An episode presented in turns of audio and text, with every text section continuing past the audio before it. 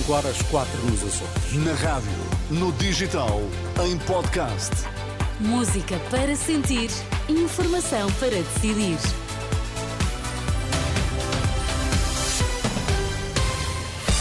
Notícias na Renascença destaques a esta hora. Pensionistas, portagens e IVA, as promessas de Pedro Nuno Santos para ficar a conhecer nesta edição. Os agricultores em França prometem bloquear Paris a partir de segunda-feira.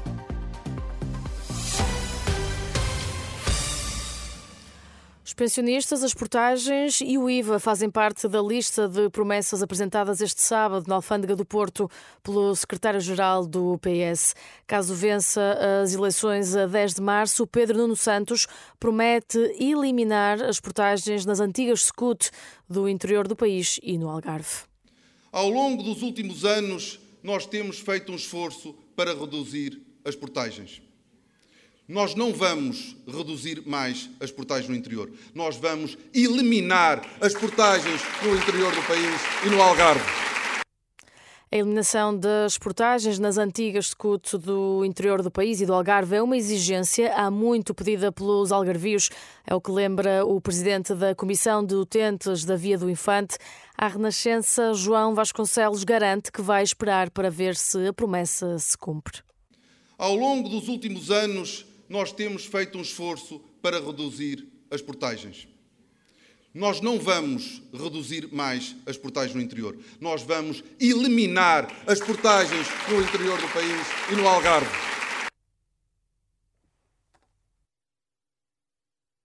Tem sido sempre uma exigência dos cidadãos, da autarcas, da Comissão de Utentes, das populações aqui do Algarve. Se for assim, a Comissão de Utentes congratula-se, mas cá estamos para ver se de facto isso irá corresponder à verdade a partir do dia uh, 10 de março e se o Partido Socialista ganhar as eleições, naturalmente. Não é? João Vasconcelos, o presidente da Associação de Utentes da Via do Infante, em declarações ao jornalista João Cunha. Das promessas socialistas consta ainda uma medida para aumentar o número de consumidores a beneficiar de uma taxa reduzida de IVA da eletricidade. E, por fim, Pedro Nuno Santos garante também que vai fazer com que deixem de ser considerados os rendimentos dos filhos para que os idosos possam receber o complemento solidário. É preciso que os políticos falem a verdade para ser restaurada a confiança dos portugueses. Quem o diz é Rita Sacramento Monteiro, do Conselho Editorial do Ponto SJ, um portal de opinião e debate dos jesuítas.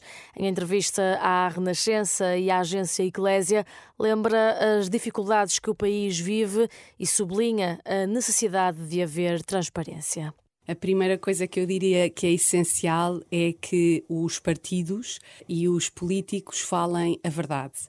Um, a realidade que nós vivemos é complexa. Toda esta conjuntura económica e social traz grandes desafios para a vida concreta das, das pessoas e, portanto, um primeiro contributo é, ao olharmos a realidade, e isto também favorece o diálogo eh, no nosso entendimento, é preciso falar da realidade com essas complexidades e com as matizes. As coisas não são preto e branco. Rita Sacramento Monteiro, do Conselho Editorial do Ponto SJ, um portal de opinião e debate dos jesuítas em Portugal, é entrevistada desta semana da Renascença e da agência Eclésia. Em França, os principais sindicatos de agricultores franceses anunciaram um cerco a Paris a partir de segunda-feira.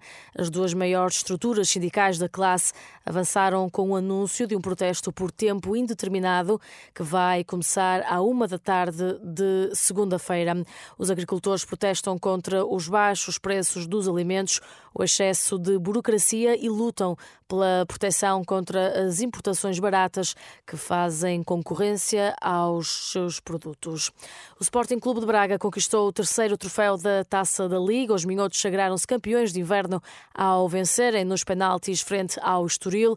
No final do encontro, o treinador do Braga, Artur Jorge, não escondeu a satisfação por contribuir para a história do clube.